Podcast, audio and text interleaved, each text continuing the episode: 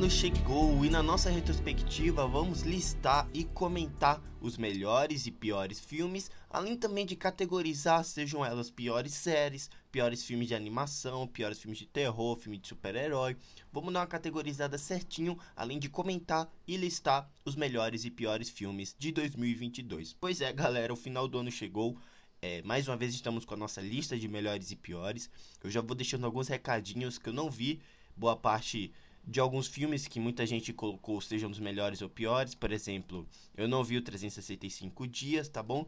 E os critérios para piores foram realmente os que mais me decepcionaram, me irritaram, me deixaram nervoso.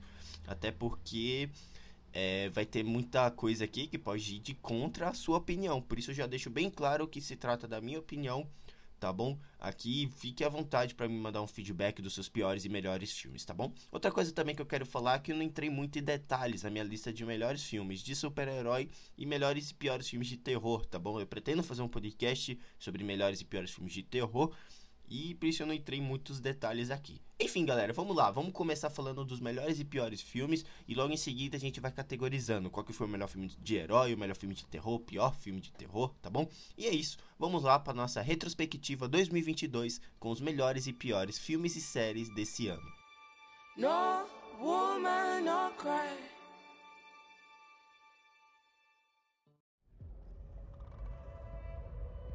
This is Wayne. Mrs. Wang. Mrs. Wang, are you with us? I am paying attention. Now, you may only see a pile of receipts, but I see a story.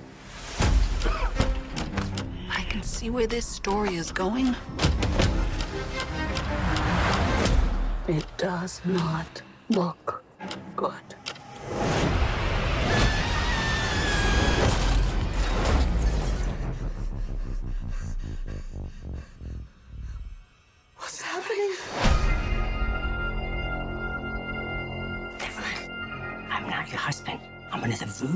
From another universe. I'm here because we need your help.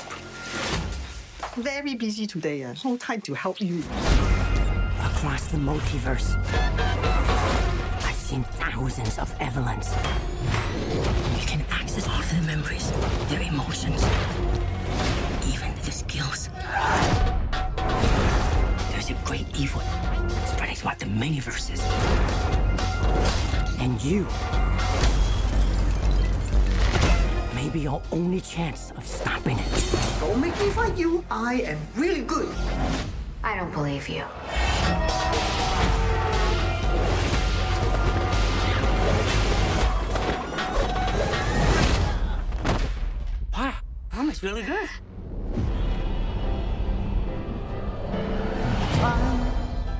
He's waiting in the wings. The universe. He speaks of senseless things. Is so much bigger you than you realize.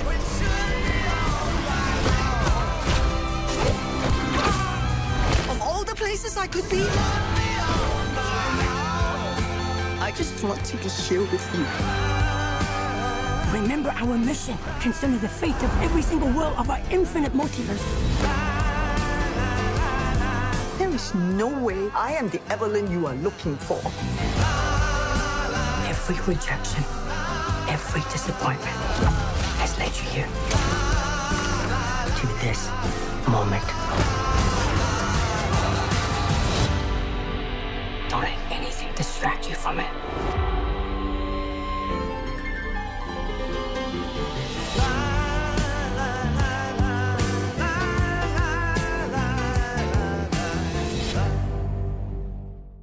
Bom, é bom deixar também bem claro que, né, que tem as críticas de todos os filmes e séries aqui, tá bom? Portanto, eu vou dar minhas opiniões breves a cada um e justificar o pódio, o ranking, tá bom? E, enfim, vamos começar então com os melhores filmes de 2022, aqueles filmes que me deixaram super animados, me deixaram reflexivos, me fizeram pensar por bastante tempo, tá bom? E se foram lançados no cinema que me causaram uma experiência única e que realmente vou levar para a vida toda, né? Realmente marcante, tá? Vamos lá. É o seguinte, é, cada um desses filmes eu não coloquei, por exemplo, é, como é que eu posso falar? Filmes. Eu mesclei, né? Eu tentei mesclar blockbuster com filme independente, com reboot, com sequência, ou seja, realmente é uma lista dos melhores, na minha opinião, que abrangeu todos os gêneros. Acho que ficou melhor assim. Enfim, vamos começar falando sobre Arremessando Alto, nosso 17 lugar. Esse filme do Adam Sandler que traz uma mensagem muito linda por trás, uma mensagem de superação muito legal. Né, uma renovação nesse, nesse subgênero né, de filmes motivacionais. Acredito que a atuação do Adam Sandler, do próprio jogador de basquete. Achei sensacional, muito legal o filme, muito emocionante, muito divertido. Você se envolve com a história, o drama é muito bem executado, a atuação do Adam Sandler é uma das melhores coisas da carreira dele, além do Joias Brutas. E enfim, tá na Netflix, vale a sua assistida, tá bom? 16 lugar, Emergência. Pois é, eu pensei muito em se realmente eu colocaria ele nesse nesse ranking. E, gente, não tem como ignorar, sabe? Emergência é um filme que me causou tanta reflexão, me, me deixou pensando por tanto dia, como eu já disse aqui.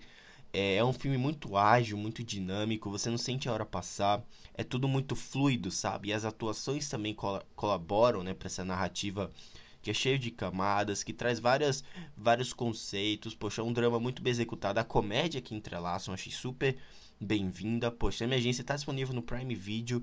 É realmente uma história que é, como é que eu posso falar? Mescla elementos ficcionais, né, obviamente, mas também traz coisas da realidade que foram muito bem-vindas e, na minha opinião, impactantes. Enfim, passando 15 lugar com Barbarian, Noites Brutais. Muita gente ficou falando que era o melhor filme de terror, que era uma das melhores produções do gênero na última década, e eu discordo. Acredito que esse ano teve filmes ainda melhores. Talvez a primeira metade do Barbarian tenha me agradado muito mais do que as outras, e só a primeira metade já garantiu um lugar dele aqui. Então, já prova o quão bem executada e dirigida foi. Sabe, o Barbarian Noites por Trás traz reviravoltas chocantes, tem boas atuações. Eu acredito que a quebra de, de tom mesmo da metade pro final funcionou, mas não funcionou quanto o primeiro ato, que eu achei sensacional. Construção de tensão, construção do suspense, tentando ignorar alguns plot twists, alguns, desculpa, alguns jumpscares. Então, poxa, super bem-vindo os próprios plot twists, né? As reviravoltas, eu achei super convincentes, bem-vindas e até muito surpreendentes, dado o tom do filme até então. Muito legal. Barbarian, vale a sua assistida, se eu não me engano, tá no Star Plus, pode dar uma conferida. Passando o 14 lugar, eu trouxe Fresh, do Sebastian Stan e da Daisy Edgar Jones. Esse filme que trata relacionamento abusivo, que trata até canibalismo, para vocês terem uma ideia. O Fresh é um filme tão, sabe, é tão surpreendente você se envolver na, naquela história, naquela atuação, naquele jogo de sobrevivência da protagonista. Achei sensacional como eles mesclaram a própria fotografia mesmo, ajudando no suspense, né? A fotografia, seja com aqueles práticos exóticos, enfim, muito legal. E a atuação do Sebastian Stan também, eu acho que favoreceu ainda mais ela estar nesse ranking aqui, porque o cara nesse filme tá sensacional, junto com a Daisy Edgar Jones, sim, obviamente. Mas o Sebastian ele dá uma aula aqui, interpretando esse psicopata maluco. E a gente entra na cabeça dele, enfim, muito legal. Fresh, eu achei ainda melhor do que o Barbarian, né? Enfim, 13 terceiro lugar, A Fera do Mar. Essa animação não tinha como ficar de fora aqui, né? Dos diretores do Moana, a gente tem paisagens lindas no fundo do mar, a gente vê visual de criaturas incríveis, a gente vê um desenvolvimento de personagens junto a uma temática muito relevante e além de ser adorável, né? Emocionante, trazendo personagens muito legais de se acompanhar. Eu adorei A Fera do Mar da Netflix, provavelmente deve ser indicado ao Oscar. Eu acho que eu fiz um podcast sobre ele aqui, realmente foi um filme muito legal vale a sua assistida, tá? Décimo segundo lugar, Prey. Predador, A Caçada. O Dan Trachtenberg, acho que é esse o nome dele, que dirigiu Rua Cloverfield 10, que é um dos melhores filmes do gênero nos últimos anos, faz um trabalho aqui tão incrível quanto aquele. O Predador A Caçada revitalizou a franquia do Predador, sabe? trouxe elementos novos, conseguiu dar uma cara, mesmo se passando anos atrás, né, conseguiu modernizar a franquia, poxa, cenas de ação muito bem executadas, numa protagonista, poxa, sensacional de acompanhar, muito, como diz aqueles os perfis do Ei Nerd, né? Muito Beres, então. Pois é, Beres não falta pra a protagonista daqui, eu achei ela sensacional. Além da gente, claro, ter esse, essa fotografia dentro da floresta, então preza muito pelos ambientes da floresta, como ela vai sobreviver, como, como ela vai se esconder. Além de, claro, as caçadas que são muito bem executadas e os coadjuvantes que ajudam ainda mais a engrandecer a protagonista. Muito legal, Predador Prey, a caçada. Ah, eu já eu ainda esquecendo de falar que a forma como eles tratam o predador aqui, né, a forma ameaçadora, escondendo ele ao máximo e quando traz ele em cena é muito impactante, para mim funcionou bastante. Enfim, 11 primeiro lugar, eu quero colocar Elvis, do Baz Luhrmann, estrelado pelo incrível Austin Butler, que tá sensacional aqui. Provavelmente vai render uma indicação a ele. E o filme tem essa estética meio quadrinhos, então a gente vai acompanhar a vida basicamente inteira do Elvis, né, junto ao um coronel, que eu Coronel Parker, acho que é esse o nome, que acabou dificultando o máximo da vida do Elvis. Poxa, incrível esse filme. Poxa, a trilha sonora, a cena que ele começa a cantar, né? É tão impactante, vibrante. O Baz consegue criar um filme que te deixa, sabe, agitado, te deixa animado a todo momento, sabe? Eleva seu alto astral. Além de, claro, te colocar em uma montanha russas na cabeça do Elvis, que eu achei incrível e como ele foi impactante para o mundo da música, para o mundo do rock, além de suas referências, inspirações e, claro, sua relação pessoal, né, seus relacionamentos pessoais. Eu achei que tudo isso foi bem entrelaçado. O filme do Elvis é incrível. Eu achei que ele não é o melhor filme do Baz Luhrmann. Eu ainda gosto muito do Grande Gatsby, mas Elvis não perde muito, sabe? É um filmão, é um filmaço e provavelmente vai disputar diversas categorias no Oscar. Enfim, décimo lugar, pois é, Pânico 5. Eu vi muita gente comentando que esse Pânico era o melhor filme da franquia, que revitalizou de vez a franquia, e eu concordo em partes, tá? Não é o melhor filme da franquia, acredito que o primeiro seja muito tenha sido muito melhor executado, até por fator surpresa, pelo fator das temáticas novas e originais que o Wes Craven tinha colocado. Mas esse Pânico 5 é melhor do que o 2, é melhor do que o 3 e é melhor do que o Injustiçado 4, que eu gosto muito, né? Acredito que esse Pânico 5 realmente revitalizou a franquia, fez a gente nos simpatizar mesmo com os personagens novos, colocou a gente em uma nova crítica, né? Como é que eu. Não vou dar spoiler se você ainda não assistiu. Mas, poxa, todo o desenrolar de quem é o assassino, por que, que ele tá matando, etc. Achei super bem-vindo. Uma temática muito atual, né? Da, das discussões que a gente vê na internet, fandoms, né? Enfim, muito legal. Pânico 5. Eu acredito que os diretores do Casamento Sangrento conseguiram dar uma nova cara para essa franquia, além de colocar os olhares para novos personagens que são tão bons quanto os originais. Eu adorei, muito legal. Tô na expectativa pro Pânico 6, que eu fiz até um podcast aqui sobre esse filme, esse novo filme. Enfim, nono lugar, Pantera Negra, Wakanda para sempre. Gente, não foi fácil criar um roteiro com base no falecimento na minha opinião, trágico, né, e extremamente triste do Chadwick Boseman. Eu acredito que esse não foi fácil. Ryan Coogler teve um trabalho imenso, teve que adaptar e criar muita coisa. E o resultado não saiu catastrófico como muita gente diz, sabe? Pantera Negra Wakanda para sempre tem uma carga emocional muito forte, um peso dramático muito forte que percorre da cena inicial, que para mim é uma das melhores coisas que a Marvel já fez, até a cena final, sabe? Acredito que a própria Talocan foi muito foi muito melhor executada do que, na minha opinião, a Atlântida do James Wan. Eu acho que trouxe um ar de realidade mesmo, como se realmente as pessoas vivessem no, no fundo do mar. Poxa, incrível. O Namor, um, um vilão incrível. O Namor trouxe uma temática que até então a gente não via na Marvel, que são esses povos, como é que eu posso falar?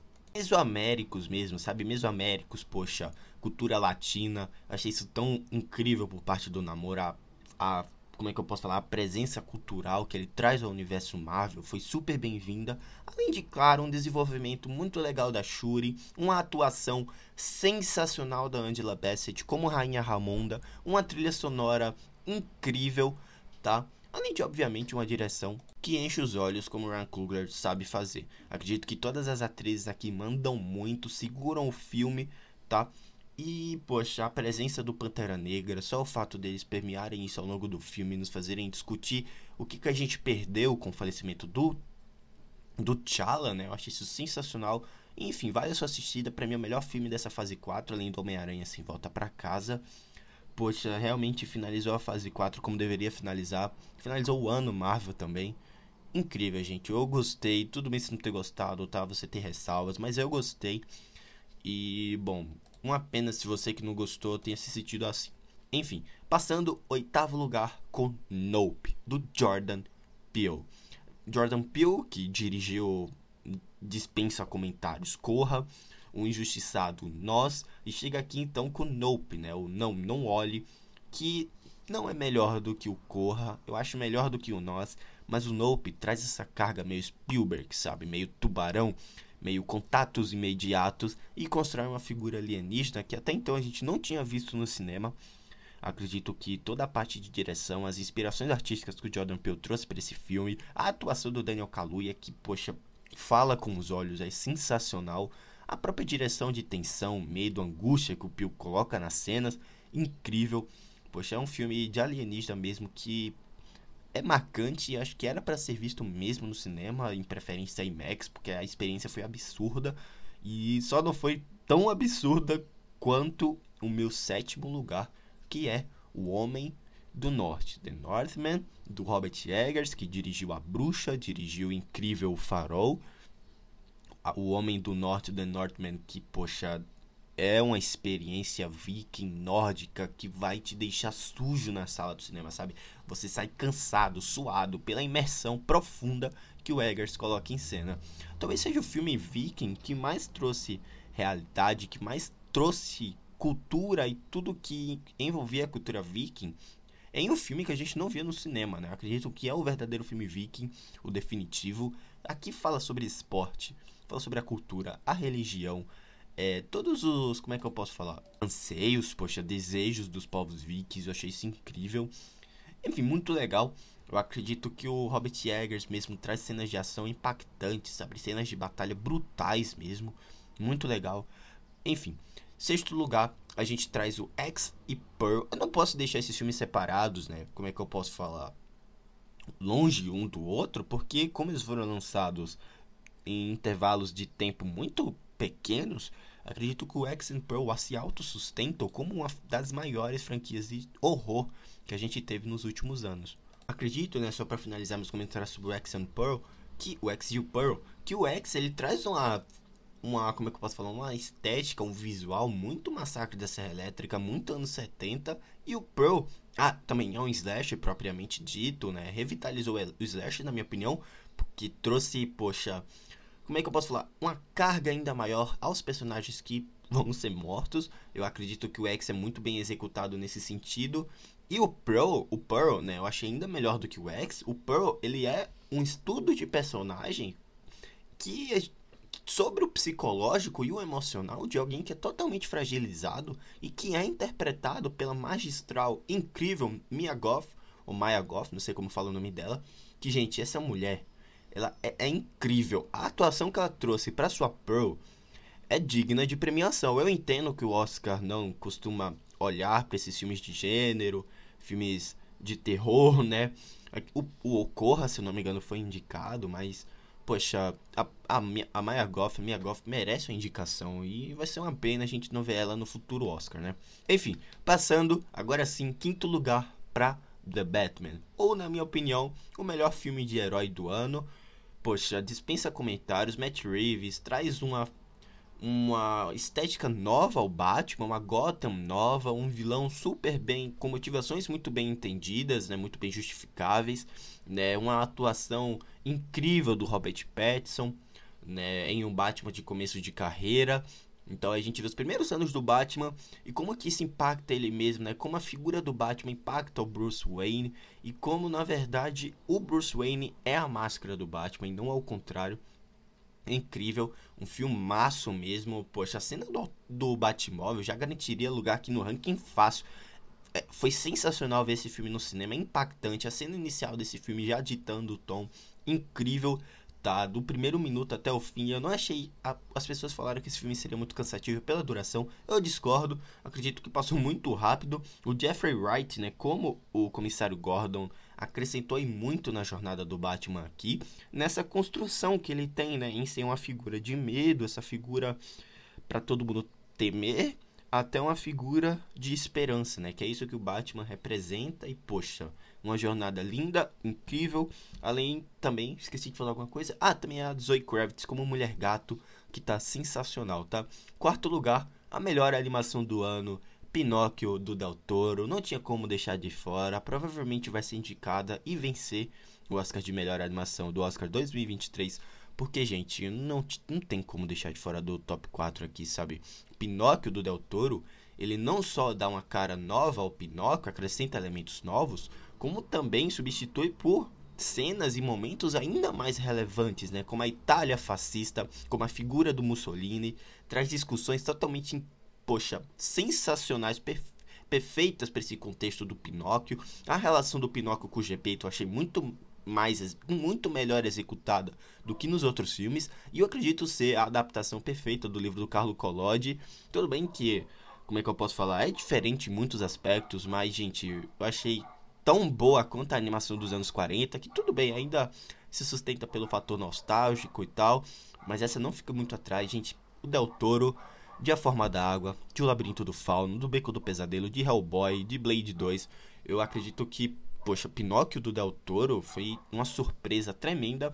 E a versão definitiva do Pinóquio, né? Porque esse ano a gente teve uma catastrófica live action da Disney, mas enfim. Terceiro lugar, Top Gun Maverick. Só o fato dele trazer não sei quantas pessoas de volta ao cinema pós-pandemia, de ser um filme importante para a sétima arte em si, por ter feito um bilhão na bilheteria e principalmente por trazer cenas de ação realmente como experiência dentro de uma sala de cinema, um filme vibrante, épico, sabe, enérgico, que não, não te deixa respirar, além de cenas com jatos que foram reais, né? Tudo bem, eles não pilotaram os caças, mas são reais, eles estavam dentro e eles sentiram e passaram essa veracidade pra gente, né? Incrível, gente. O Top Gun Maverick eu achei melhor do que o primeiro. Um dos poucos casos com a sequência anos depois é melhor do que o primeiro. Tom Cruise realmente entende o que é cinema e nos mostrou o que é isso. E foi incrível, sabe? Top, sabe? Top Gun Maverick é um, foi uma experiência mesmo a se assistir no cinema, sabe? Com personagens marcantes, com a, uma trilha sonora emocionante, né? Logo no comecinho, poxa, já emociona. Enfim, Top Gun Maverick, top 3 fácil. Eu só não coloquei em top 2 porque a partir do 1, do, do, do o top 1 e 2, na verdade, falou, como é que eu posso falar conversaram intimamente e emocionalmente comigo mais do que o Top Gun, que é o Avatar, o caminho da água. Gente, alguém que renova o 3D, que traz um visual, uma estética, uma, um deslumbre é, mesmo, visual mesmo, poxa, de cenas debaixo d'água, com composição de criaturas muito bem executadas, lindas mesmo, cenas lindas, sabe? como é que eu posso falar? A montagem das cenas mesmo, eu acho que fortalece uma produção do James Cameron, né, que dispensa comentários novamente, poxa, Titanic, Exterminador 2. Eu acredito que o Avatar, O Caminho da Água, traz uma discussão sobre família. Muita gente, muita gente diz que o roteiro daqui é falho, é fraquinho. Eu discordo. Eu acredito que o roteiro engrandece ainda mais uma produção, essa produção que a experiência dentro do IMAX 3D é uma coisa que eu vou levar para minha vida toda, sabe? O 3D desse filme é, é insuperável. Pode anotar, tá? Daqui a 10 anos, se vão lançar um filme de 3D e não vai ser melhor quanto esse, se não for o Avatar 5, né? Mas enfim, um filme lindo, galera. Lindo, com discussões lindas, com boas atuações, sabe? Uma boa captura de movimentos, uma direção de com 3 horas de duração que você não vê o tempo passar eu acredito que o Avatar O Caminho da Água realmente é. Foi um deslumbre assistir na sala de cinema, sabe? Foi um deleite. Eu acredito que, poxa, deva ser indicado em muitas categorias, assim como eu acho que é bem melhor do que o primeiro filme lá de 2009. Eu acho que ele eleva, renova, sabe? Eleva, evolui tudo o que o primeiro representava, além de trazer, poxa, personagens tão interessantes, tão divertidos de se acompanhar que é uma verdadeira montanha russa, sabe? Uma diversão constante que até então eu não tinha visto no cinema em muitos anos, sabe? E o Avatar O Caminho da Água me trouxe isso, conversou muito comigo e é um filme incrível, sabe? Perfeito. Primeiro lugar, e aí tá o melhor filme de 2022, na minha opinião, que é o Tudo em Todo Lugar ao mesmo tempo. Esse filme dos irmãos, não sei se são irmãos, mas esse filme dos Daniels que, poxa, que filme, galera. Sensacional. Eu acho que eu nunca vi um filme que misturasse tantos gêneros e fluísse tão bem como esse. É um filme que, poxa, te emociona, te faz rir o tempo inteiro, te traz situações bizarras, inusitadas, te surpreende, tá?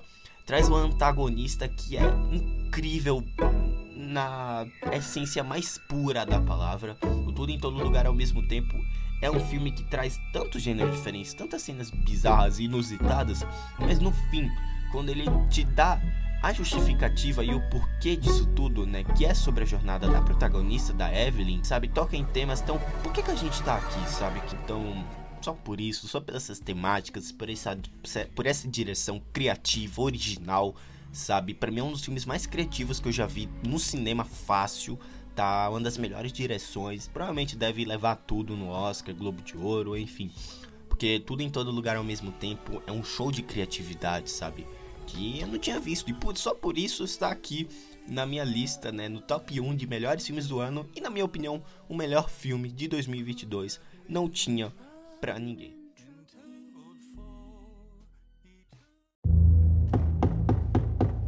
Miss Monroe, it's time.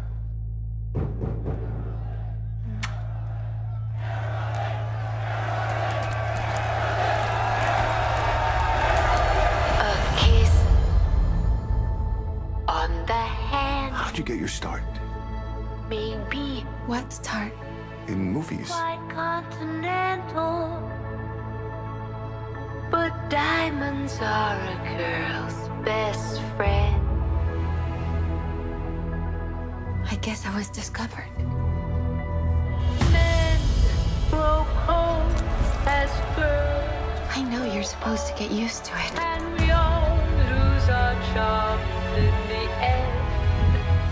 Shaped. I've played Marilyn Monroe. Marilyn Monroe. Marilyn Monroe. I can't face doing another scene with Marilyn Monroe. Marilyn doesn't exist.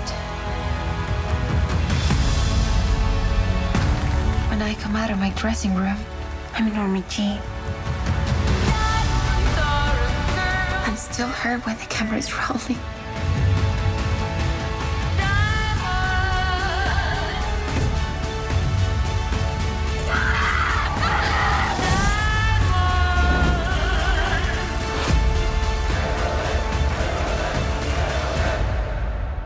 Marilyn Monroe only exists on the screen.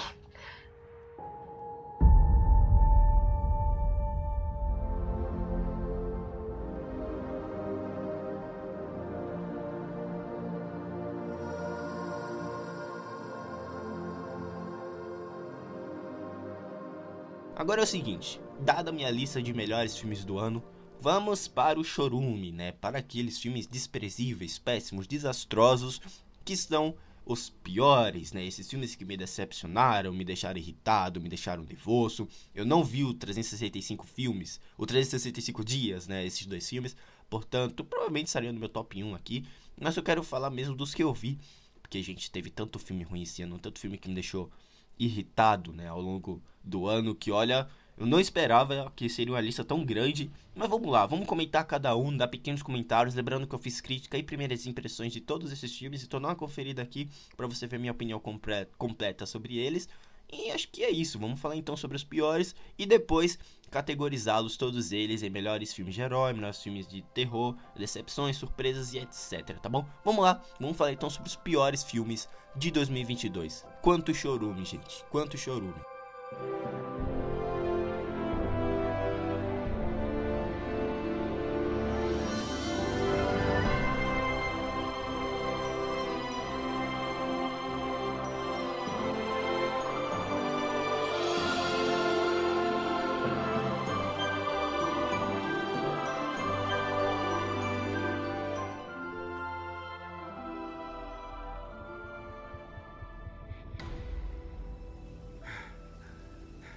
Precisa de um médico? Eu sou o médico. Era para eu ter morrido há anos. Pessoas pelo mundo todo têm a minha doença. Para achar uma cura, temos que ir além dos limites, arriscar. Se vão fugir, fujam agora.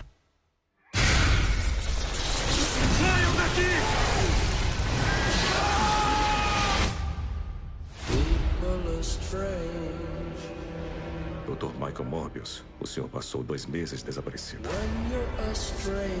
E foi encontrado no navio cargueiro que veio parar em Long Island.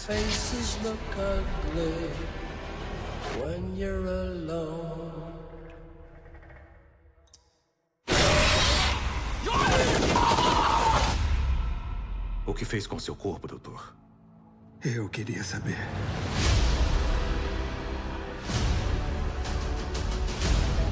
Eu estava morrendo. Agora me sinto mais vivo que nunca. Funcionou? Não exatamente. Eu tenho força e velocidade aumentadas. Habilidade de ecolocalização. O que mais eu faço?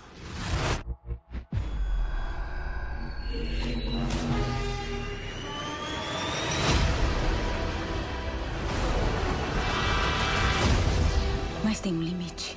Tem que ter. Tem uma coisa dentro de mim que quer caçar e consumir sangue. Michael.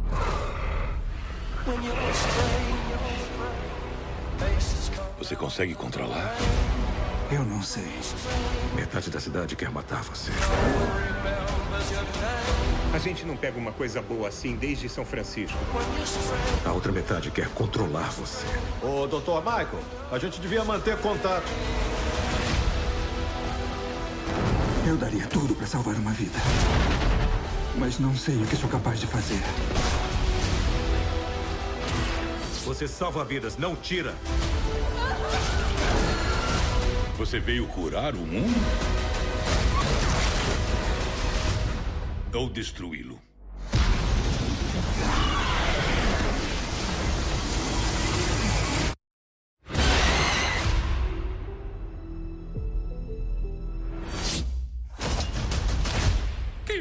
É mané? Eu sou Venom.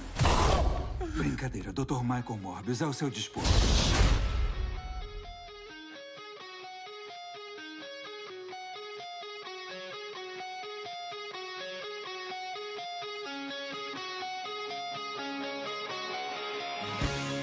A começar então com os piores filmes do ano com Mundo Estranho. Para mim, uma das piores animações da Disney Animation e uma das piores do ano. Eu só não falo que é a pior porque ainda teve mais, por incrível que pareça. Mas Mundo Estranho é como se ele tivesse sido feito por uma inteligência artificial e mesclasse todos os elementos que deram certo e errado em todas as produções da Disney.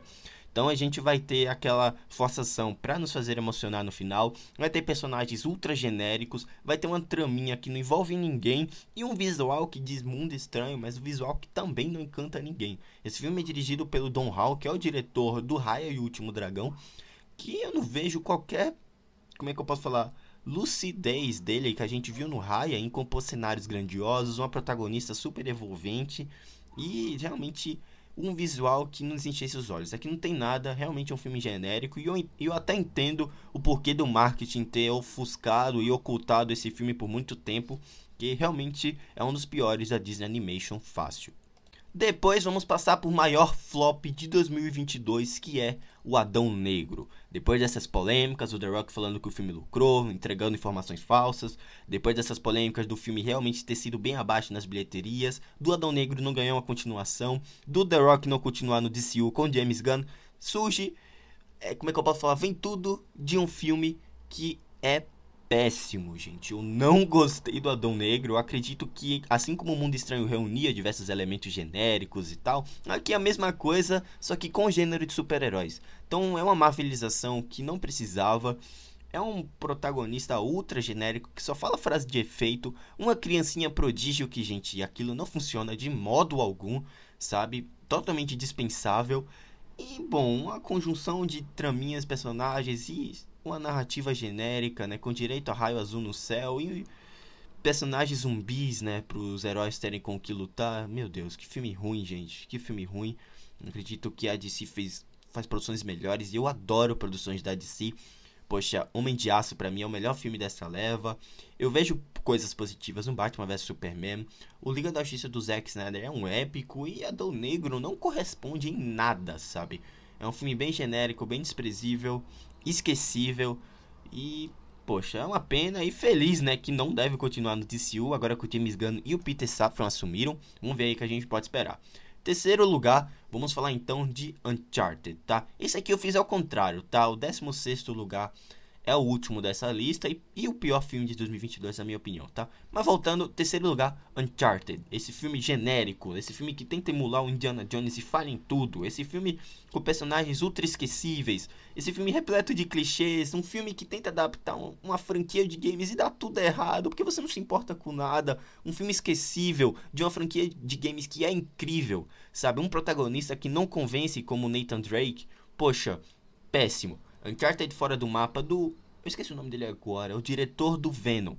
Péssimo, gente. Péssimo. Ruben Flash, acho que é esse o nome dele. Péssimo. Um filme genericaço, ultra clichê, sabe? Com soluções fáceis o tempo inteiro. Com soluções ex-máquina o tempo inteiro, que é aquela aquele ponto de salvação onde os heróis já estão em ruínas e surge algo para salvá-los. Então, péssimo, decisões péssimas, direções péssimas, efeitos visuais, defeitos visuais e é incrível, né? Como quase derrubaram a, a franquia Uncharted no, dos games, nos filmes, logo no primeiro filme, né? Isso foi bizarro, mas vamos torcer para que a continuação seja melhor do que essa, o que também não deve ser uma tarefa tão difícil. Enfim, quarto lugar, Lightyear, esse novo filme da Pixar que foi uma das maiores decepções do ano, na minha opinião.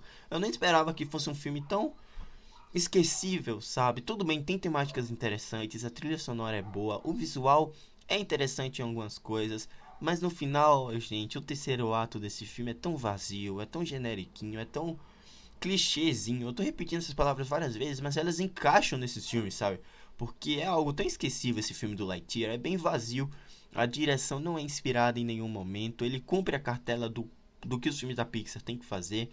A planilhazinha, poxa, filme bem sabe, não tá nem nível Toy Story, que pra mim é a minha franquia de animação favorita, né? Não tá nem no nível do 4, para vocês terem uma ideia, quanto mais dos três primeiros. É uma pena, é, poxa, Lightyear realmente foi uma das minhas frustrações do ano, não tinha pra ninguém. Enfim, péssimo, gente, péssimo.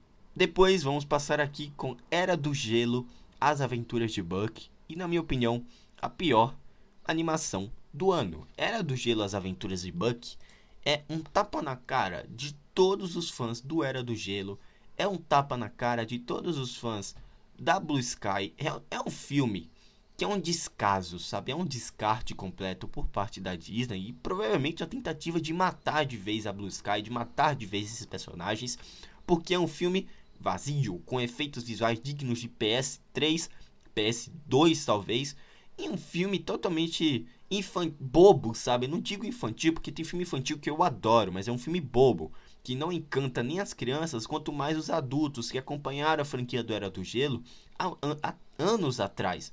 Não revitalizou a franquia para um público novo e para mim só trouxe uma conjunção de bobices e uma como é que eu posso falar, situações totalmente sabe, bobas, patéticas que não funcionam e não chegam nem perto da Era do Gelo que eu amo. O que foi um tapa na cara, foi um descarte e um mau aproveitamento de personagens tão icônicos quanto os da Era do Gelo. Enfim, passando, vamos para o sexto lugar com Ambulance do Michael Bay, que eu não, posso, eu não preciso falar mais nada, gente. Michael Bay, na sua essência, no que eles mais sabem fazer de pior, nível Esquadrão 6, cortes, cenas de ação que você não entende nada, esquizofrênicas, personagens ultra genéricos, dignos de, do, de games que de games de PS3, se é assim que eu posso falar, que ainda tem melhores. É, eu acredito que a ambulância do Michael Bay, ele é tudo. É, realmente é o filme definitivo do Michael Bay. Tudo que ele sabe fazer de pior. Eu não consegui ver nenhum ponto positivo. Realmente é um GTA live action. Poxa. Assistam para vocês verem. E tenham a dor de cabeça que eu tive em tentar entender cada uma daquelas cenas. Cena, aquela cena de drone. Enfim. Sétimo lugar: Animais Fantásticos, Os Segredos de Dumbledore. Olha, Gosto do primeiro filme, não gosto do segundo e gosto menos ainda desse terceiro. Eu entendo que eles tentaram melhorar algumas coisas que o terrível, o terrível segundo filme tinha cagado, sabe? Que é o, o fato da gente realmente sentir aquela magia que os filmes do Harry Potter passavam. Eu acredito que o Segredo de Dumbledore, poxa, tem uma trilha sonora que vai encantar muitos, traz Hogwarts, sabe? Tem um Dumbledore que a gente se envolve muito mais. E o vilão do Mads Mikkelsen, eu achei tão bom quanto o do Johnny Depp, que era uma das coisas que se salvavam daquele segundo filme. No mais, gente, é aquele filme que não leva a lugar nenhum, que um filme que não tem resolução, não tem final e acabou de vez com a franquia, né? Eram cinco filmes, agora ficou só em três. É um filme, gente, que é um bando de gravatado correndo de canto a canto, sem propósito algum, sem saber o que estão fazendo e com a direção do Dave Yates que eu não entendo porque ele ainda continua nesse mundo, sabe? É aquele, é aquele diretor que faz o que o produtor manda e foi péssimo, sabe? Foi triste. Eles trouxeram o escritor dos filmes do Harry Potter, mas, bom, Andorinha só não faz verão. E foi péssimo. Para mim é um dos piores filmes dessa. Como é que eu posso falar? Dessa leva de animais fantásticos. Ainda bem que matou a franquia. E vamos torcer para que um novo filme do Harry Potter venha e salve esse potencial que essa franquia, esse selo tem. No mais, a gente fica com Animais Fantásticos Os Segredos de Dumbledore, que não tem resolução, não tem fim, então a gente acompanha uma jornada sem desfecho e ainda uma jornada que os personagens não sabem o que vão fazer, o que estão fazendo, com humor que não encaixa e atuações em específico a do Ed Redmayne que não convence. Péssimo, não gostei. Desculpa se você gostou, mas aqui é a minha opinião, gente. Não fiquem bravos comigo, por favor. Depois, um dos filmes mais frustrantes do ano, que é o Não Se Preocupe, Querida. Don't Worry, Darling, da Olivia Wilde, nela que dirigiu o excelente Booksmart. Olha, eu nunca vi uma atuação, atuações, né, tão desniveladas quanto a do Harry Styles e da Florence Pugh. É incrível Florence Pugh segura esse filme. Para mim é o melhor, a melhor coisa desse filme que o Harry Styles, gente. Que atuação patética, que atuação desprezível que ele entrega nesse filme. Meu Deus, é um, meu Deus, é complicado falar de um filme vazio, sabe? De um filme que não tem alma, de um filme que não tem temáticas convincentes, que não tem boas atuações, sabe? Eu acredito que a direção trouxe uma fotografia em alguns momentos interessantes, mas fora isso, gente, Don't Worry Darling é uma das minhas maiores frustrações. Eu esperava algo e me entregou um genéricozinho filme de suspense que não me marcou em nada, sabe? Você assiste e logo esquece porque ele é tão vazio, ele é tão sem alma que, poxa, foi uma pena, Olivia Wilde. Foi uma pena. Depois, o um nono lugar, um massacre da Serra Elétrica, o retorno de Letterface. Eu já esperava que esse filme fosse uma merda logo no, no anúncio do trailer tá? E por incrível que pareça, não me surpreendeu, atendeu minhas expectativas e foi um lixo, né? Personagens que você não se importa que morrem, você não se envolve com nenhum. É um vilão totalmente caricato que desmistifica toda a hora do incrível massacre de Serra Elétrica dos anos 70, a alma dele, né? Enfim, poxa, gente, é, é complicado falar desse filme porque é tão clichê, são situações tão clichês. É um, um filme de slasher tão genérico, né, nessa essência mais pura e tão esquecível, que talvez se salve algumas cenas, algumas... A cena do metrô eu gosto, acho que é um metrô aquilo, nem lembro mais para vocês terem uma ideia. E a fotografia e o brutal gore em alguns momentos convence, tá? Mas fora isso, é uma historinha que só liga uma, uma, uma morte a outra, sabe? É uma historinha que só serve para ligar. E se pelo menos fosse igual o Terrifier 2 que eu gosto, não foi. Aqui os personagens ainda são tão patéticos e é um filme. É um filme que coloca os personagens pra gentrificar uma região que, dá, que é dada como eles como abandonada. E como é que eles colocam personagens tão odiáveis pra gente se identificar e tentar torcer pelas mortes? Não faz o menor sentido nisso. O que é uma catástrofe, né? Eu acho que, se eu não me engano, vão fazer mais dois filmes dessa franquia pra Netflix. Gente, pra quê, né? Pra quê? Passando, temos então o pior live action da Disney, um filme que me deixou irritado, que tira toda a alma do original, um filme que substitui elementos clássicos e faz de maneira pior, não entrega um desfecho. Não, não entrega desfecho, não tem um terceiro ato convincente, o clímax desse filme é patético, uma atuação do Tom Hanks que eu até acho decente, mas é o Pinóquio do Robert Zemeckis, esse filme que não mescla o irreal né, dos efeitos visuais com live action. Fica patético essa transição. Acredito que os cenários são bem vazios, bem sem inspiração. Gente, nem se compara com o Pinóquio do Del Toro, vamos ser bem sinceros aqui, porque esse filme é terrível, tá? Além desse filme acabar com a alma do original em todos os quesitos, destruir mesmo, não passa aquela magia. Esse filme é vazio, é esquecível, é patético, né? Poxa, o design da baleia no final é terrível. Péssimo, gente, péssimo, tá? Depois vamos passar então pro 11 lugar, que é o Thor Amor e Trovão, o pior filme da Marvel esse ano, um dos piores de heróis, um dos piores do ano, e uma decepção, frustração por parte do Taika Waititi, que eu adoro ele. Olha, o que eu defendi esse cara por ele ter feito O Que Fazemos nas Sombras, o incrível Jojo Rabbit, por ter feito realmente filmes que eu adoro, e ele tem entregue uma bobice, um conjunto de esquetes patéticas, bobas ao extremo, cheio de piadinhas que tira o tom dramático da Jane Foster, que trazia um tom de drama que, seria, que deveria ser melhor apresentado, melhor construído aqui, o que no fim é só um conjunto de ceninhas repleta de piadinhas patéticas e que não corresponde ao arco de histórias incríveis que eles têm nos quadrinhos. Taika Waititi, você me decepcionou, você me frustrou. Acredito que poderia ter sido bem melhor esse filme, sabe? Eu adoro Thor Ragnarok esse filme é, é piadinha o tempo inteiro e não tem drama algum, não tem um vilão minimamente interessante. É um, é um carniceiro dos deuses que a gente não vê ele matar deuses, o que é uma loucura sem fim por parte do Taika Waititi. Você me decepcionou, Taika Waititi. Você me decepcionou, você me frustrou. Enfim, passando Halloween Ends, né? Um filme que se você pegasse o terceiro ato desse filme, colasse com o segundo filme, removesse algumas barrigas do segundo filme, juntasse o segundo com o terceiro, só com a cena final, daria um filme digno, um filme decente. O que a gente não vê aqui, que é um romance, que é um dos, uma das piores coisas que eu já vi na história da minha carreira de cinéfilo. É, poxa, é péssimo esse romance que eles criam do nada, que surge do nada. É, um personagem que surge do nada para ser tão importante para a história quanto Michael Myers. E é um filme que escanteia o Michael Myers o tempo inteiro. Ele aparece com mais de uma hora de duração e não tem presença alguma em, tem, em Meu Deus, meu Deus, me confundi até. Em tela. Em cela, Jesus. Mas, poxa, que filme ruim, gente. Que filme ruim. Que diálogos bregas, que romance brega. Como é que você escanteia o Michael Myers em um filme do Halloween? Explica isso, explica. Não tem justificativa. É nível aqueles filmes, sabe? A continuação do H20. É nível Halloween 6, de tão ruim que é o Halloween Ends. Que eu adoro o primeiro filme de 2018 Vejo alguns pontos positivos no Kills, mas esse é indefensável. Não tem como defender um filme que é triste e frustrante como Halloween Ends do David Gordon Green, que já tem planejado uma trilogia do Exorcista que, meu Deus, o que esperar desse, desses filmes? O que esperar, gente? Meu Deus. Décimo terceiro lugar, e aí você já vê que a gente vai cavando um buraco de filmes péssimos. Que em terceiro lugar é aquele filme, gente, que olha, eu, eu não entendi o que, que eles tentaram fazer com a franquia Jurassic Park? Ao tentar pegar uma franquia de dinossauros e colocar como grande plot desse filme que planeja fechar a franquia Jurassic Park do Spielberg, um grande plot sejam gafanhotos.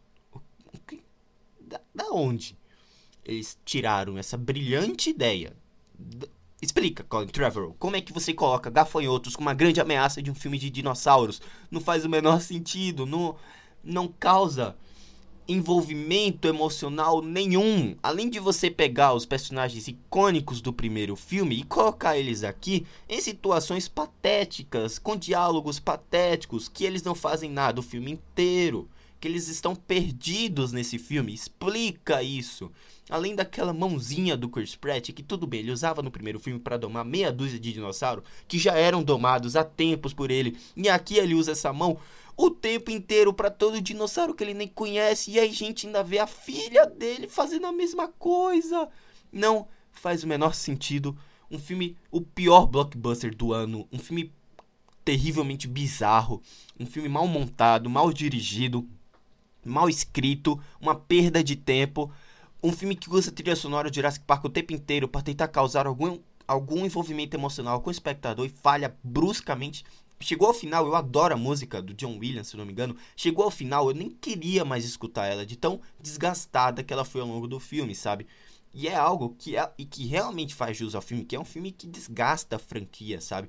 Eu não quero ver um filme do Jurassic Park em muito tempo, principalmente pelas mãos do Colin Trevorrow, que é péssimo, um péssimo diretor, sabe? Não entendo porque as pessoas queriam ver o Star Wars 9 dele, porque aqui ele demonstrou ser um péssimo um péssimo contador de histórias, um péssimo condutor de narrativa. Aquele não tem nada, é é vazio. Jurassic World Domínio é aquele filme que tenta misturar, por incrível que pareça, tá? Missão Impossível, 007. Eu fico irritado só de falar desse filme. E que coloca isso tudo em um filme de dinossauros. Olhem pra franquia como vocês olhavam lá pro primeiro, pro segundo filme, até pro terceiro que eu gosto. E olhem pro que ela se tornou agora. Um filme onde todo mundo luta contra gafanhoto. Explica isso, uma praga de gafanhoto. Explica. Eu não entendo, incrivelmente bizarro, essa é a palavra.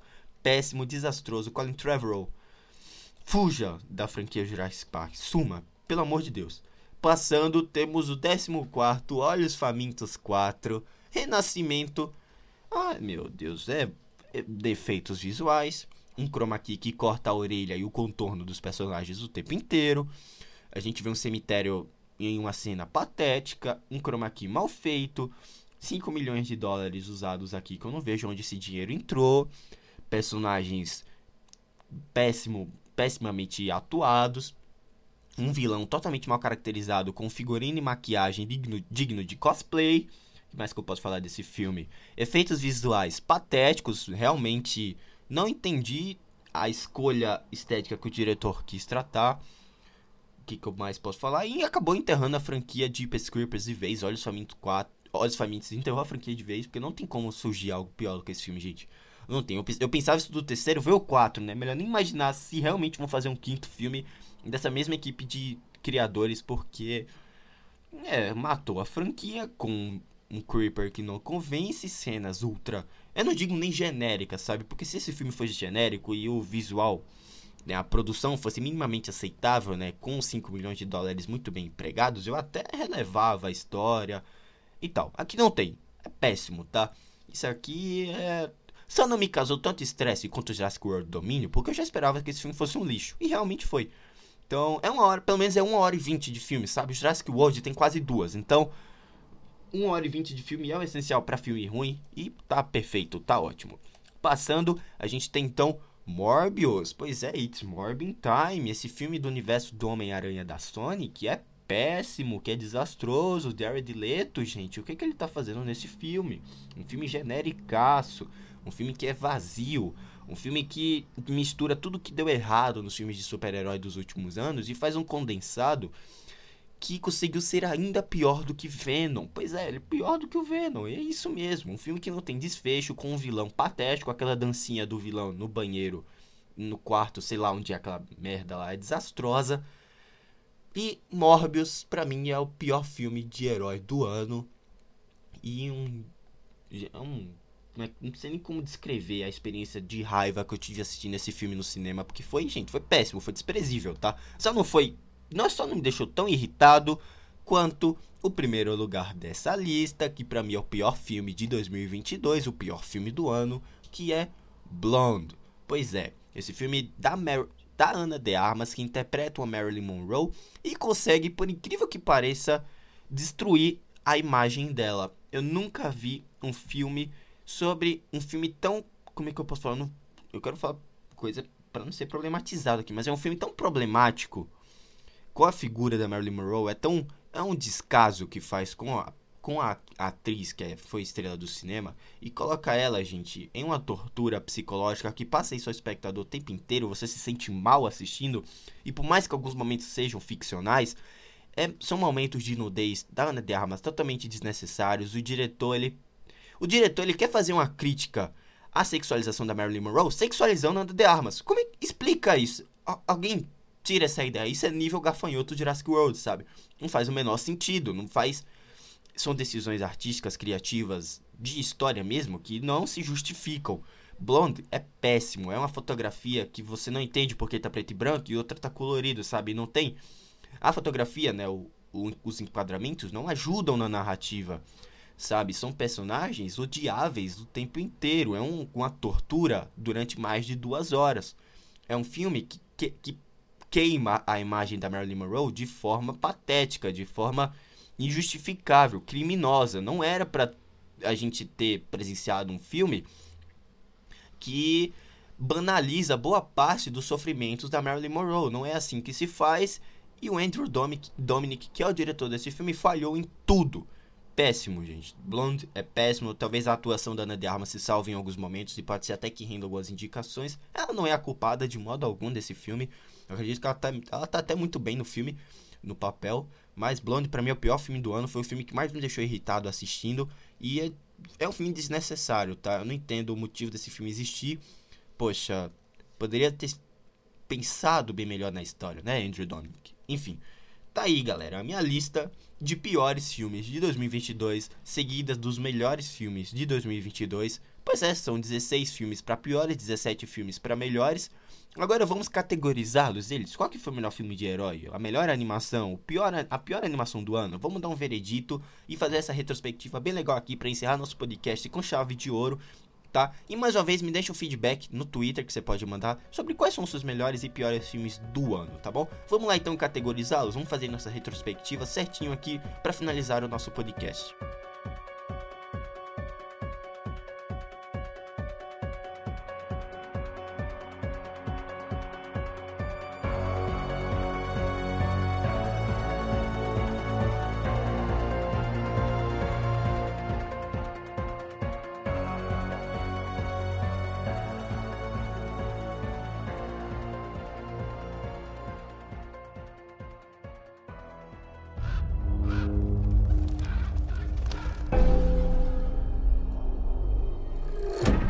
Ouviu falar sobre o Creeper? Uma lenda local, não é? O Creeper volta a cada 23 anos. E então o quê?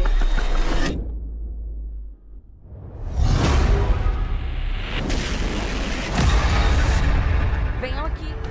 Não acredito que deixei me arrastar nisso. Isso é o Coachella do cosplay.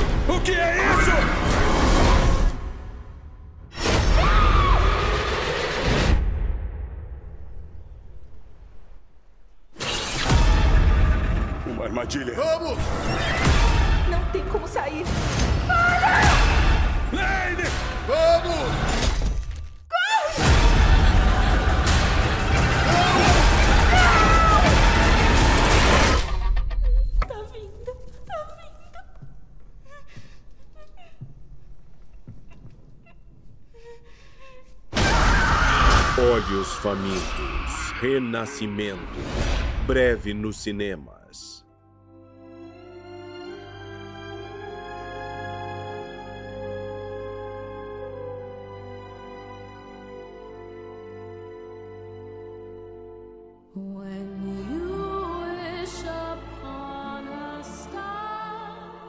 Vamos começar então com o que foi as minhas maiores surpresas de 2022. Na minha opinião, Ruptura, Sorria, Ruptura da TV Plus, o Sorria, que é esse filme de terror, né, com a que me surpreendeu bastante por parte da direção.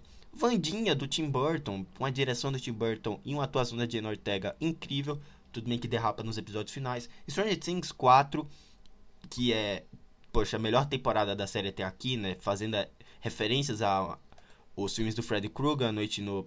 Como é que é o nome do filme do Freddy Krueger? Meu Deus, que branco que deu. A Hora do Pesadelo, caramba, como é que me dá um branco isso? Enfim, muito legal. E por último, 1899, que eu achei tão boa quanto Dark, repleta de reviravoltas, conceitos originais, ideias criativas, gostei bastante, tá? Agora vamos falar da melhor animação do ano, que é o Pinóquio do Del Toro. Incrível, sensacional, já comentei sobre ele aqui. Pior animação do ano, a péssima e medíocre mediana Lightyear. Talvez o Era do Gelo, As Aventuras de Buck entre aqui. O melhor filme de terror de 2022, na minha opinião, como eu já comentei aqui, é o X e o Pearl, tá? Pior filme de 2022, eu achei o Olhos Famintos 4 Renascimento patético. Tem o Titanic 666, que eu pretendo falar em breve, e o Meme do Mal também. Eu vou fazer uma lista de melhores e piores filmes de terror, e eu vou comentar mais sobre Titanic 666, Meme do Mal, tá? Porque são filmes que eu decidi comentar só por lá, então dei uma conferida, por isso que eu não comentei muito sobre os melhores e piores filmes de terror aqui.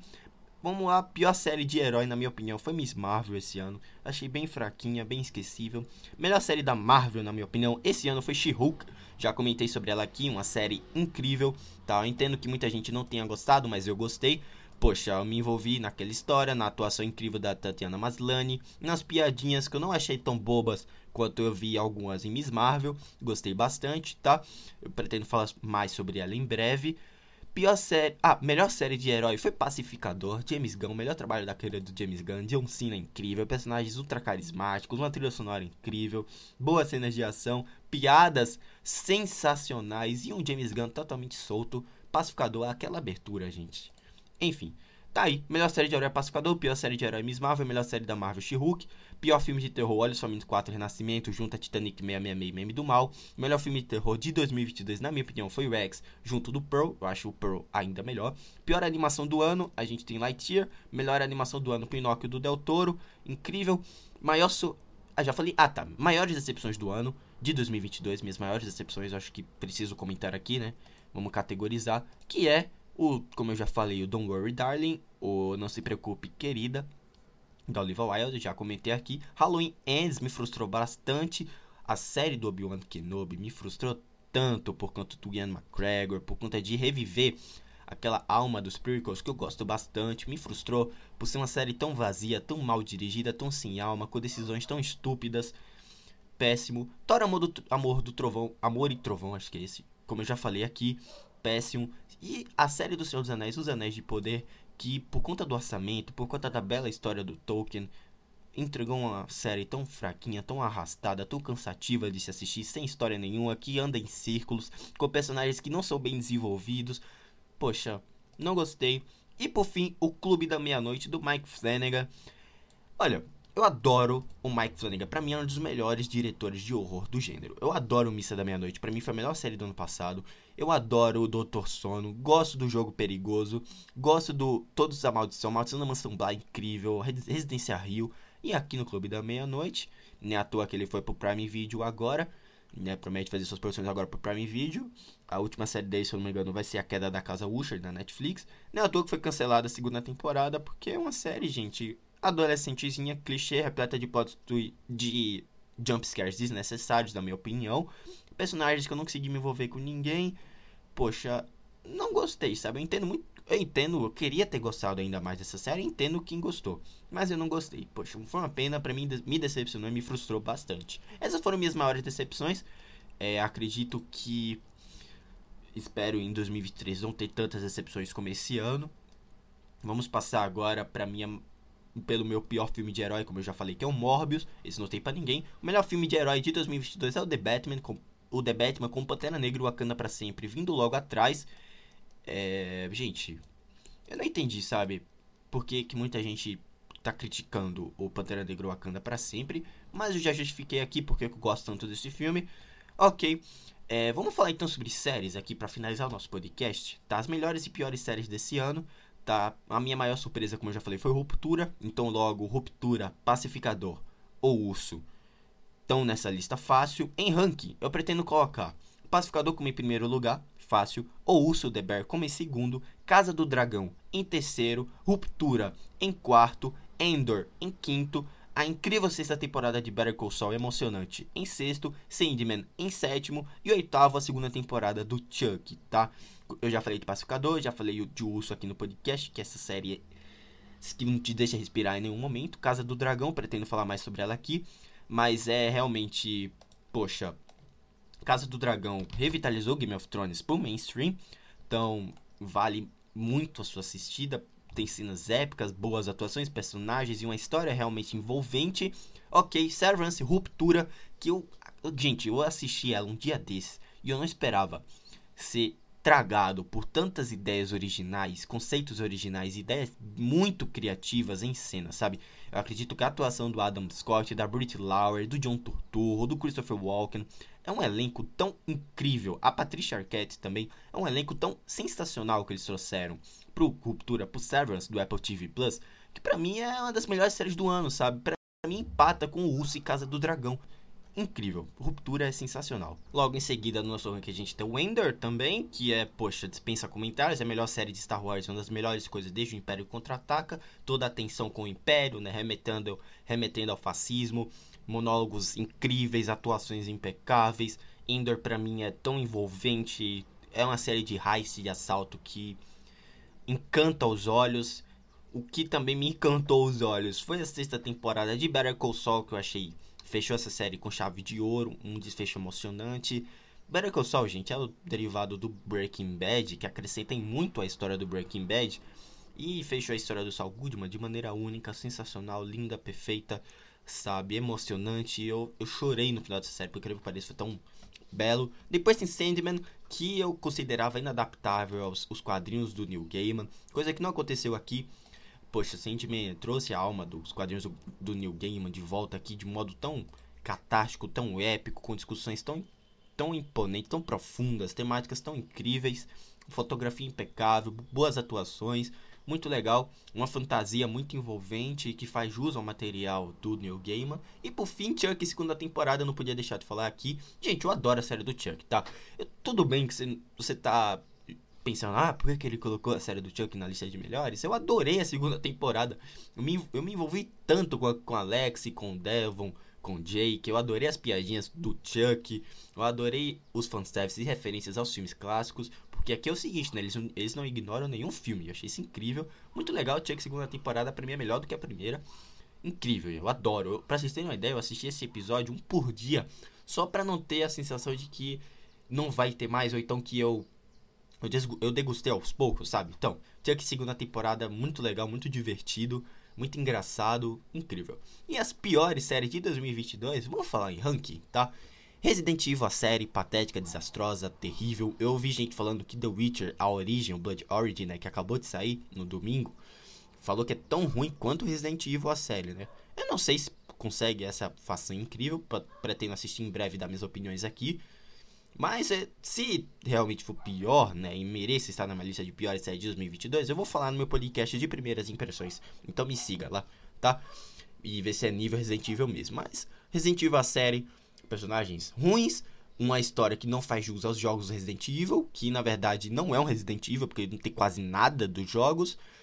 Personagens péssimos, má caracterização, clichês, uma historinha adolescente patética, um vi defeitos visuais terríveis mais que eu posso falar? Aquela dancinha da vilã Dua Lipa, né?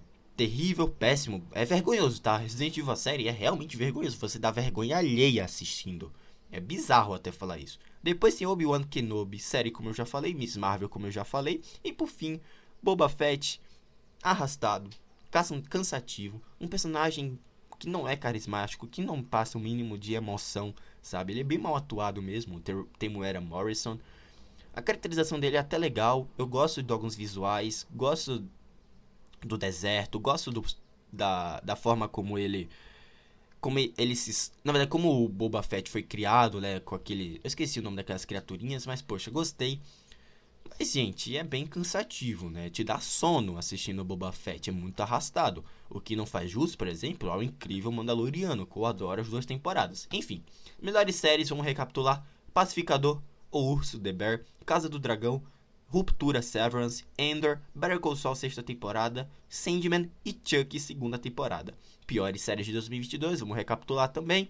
Resident Evil, a série da Netflix, Obi-Wan Kenobi, a série, Miss Marvel e Boba Fett. Tá aqui minha lista de melhores e piores séries, tá bom? Para finalizar o nosso podcast com chave de ouro. Muito obrigado a você que me escutou esse ano mais uma vez. Um feliz final de ano a todos. Passem com suas famílias, comemorem da melhor forma possível, tá bom? Gente, muito obrigado pelos números. Eu prometo que próximo ano vai ter meu esforço, meu empenho ainda mais em trazer um conteúdo muito legal para vocês por aqui, tá? Tem muitas novidades vindo em breve, prometo revelar no Twitter, então me siga no Twitter, no Twitter para vocês não perderem nada por dentro da Dreamland, tá bom? É isso, galera, eu vou deixando vocês por aqui. Muito obrigado a você que me escutou, quase uma hora de podcast, eu acho que até ultrapassou, depois eu tenho que ver isso direito. Mas, poxa, essa retrospectiva de 2022 com os melhores e piores do ano, filmes e séries, poxa, muito obrigado a você que me escutou até aqui. Fico muito grato. E é isso, vou deixando vocês por aqui. Me siga no Twitter, diz opiniões de filmes, séries e jogos, primeiras impressões, assim que eu tenho acesso. E na Cashbox, com reviews exclusivas, temporada de premiações, eventos da cultura pop e podcasts sobre games, tá bom? Muito obrigado a você que me escutou aqui, galera. Eu não seria nada sem vocês. É isso, um grande abraço e até a próxima. Tchau. Ah, e me deixa um feedback também, tá? No Twitter. Quais são as suas melhores séries, piores séries, melhores filmes e piores filmes, tá bom? É isso, galera. Um grande abraço e até a próxima. Tchau.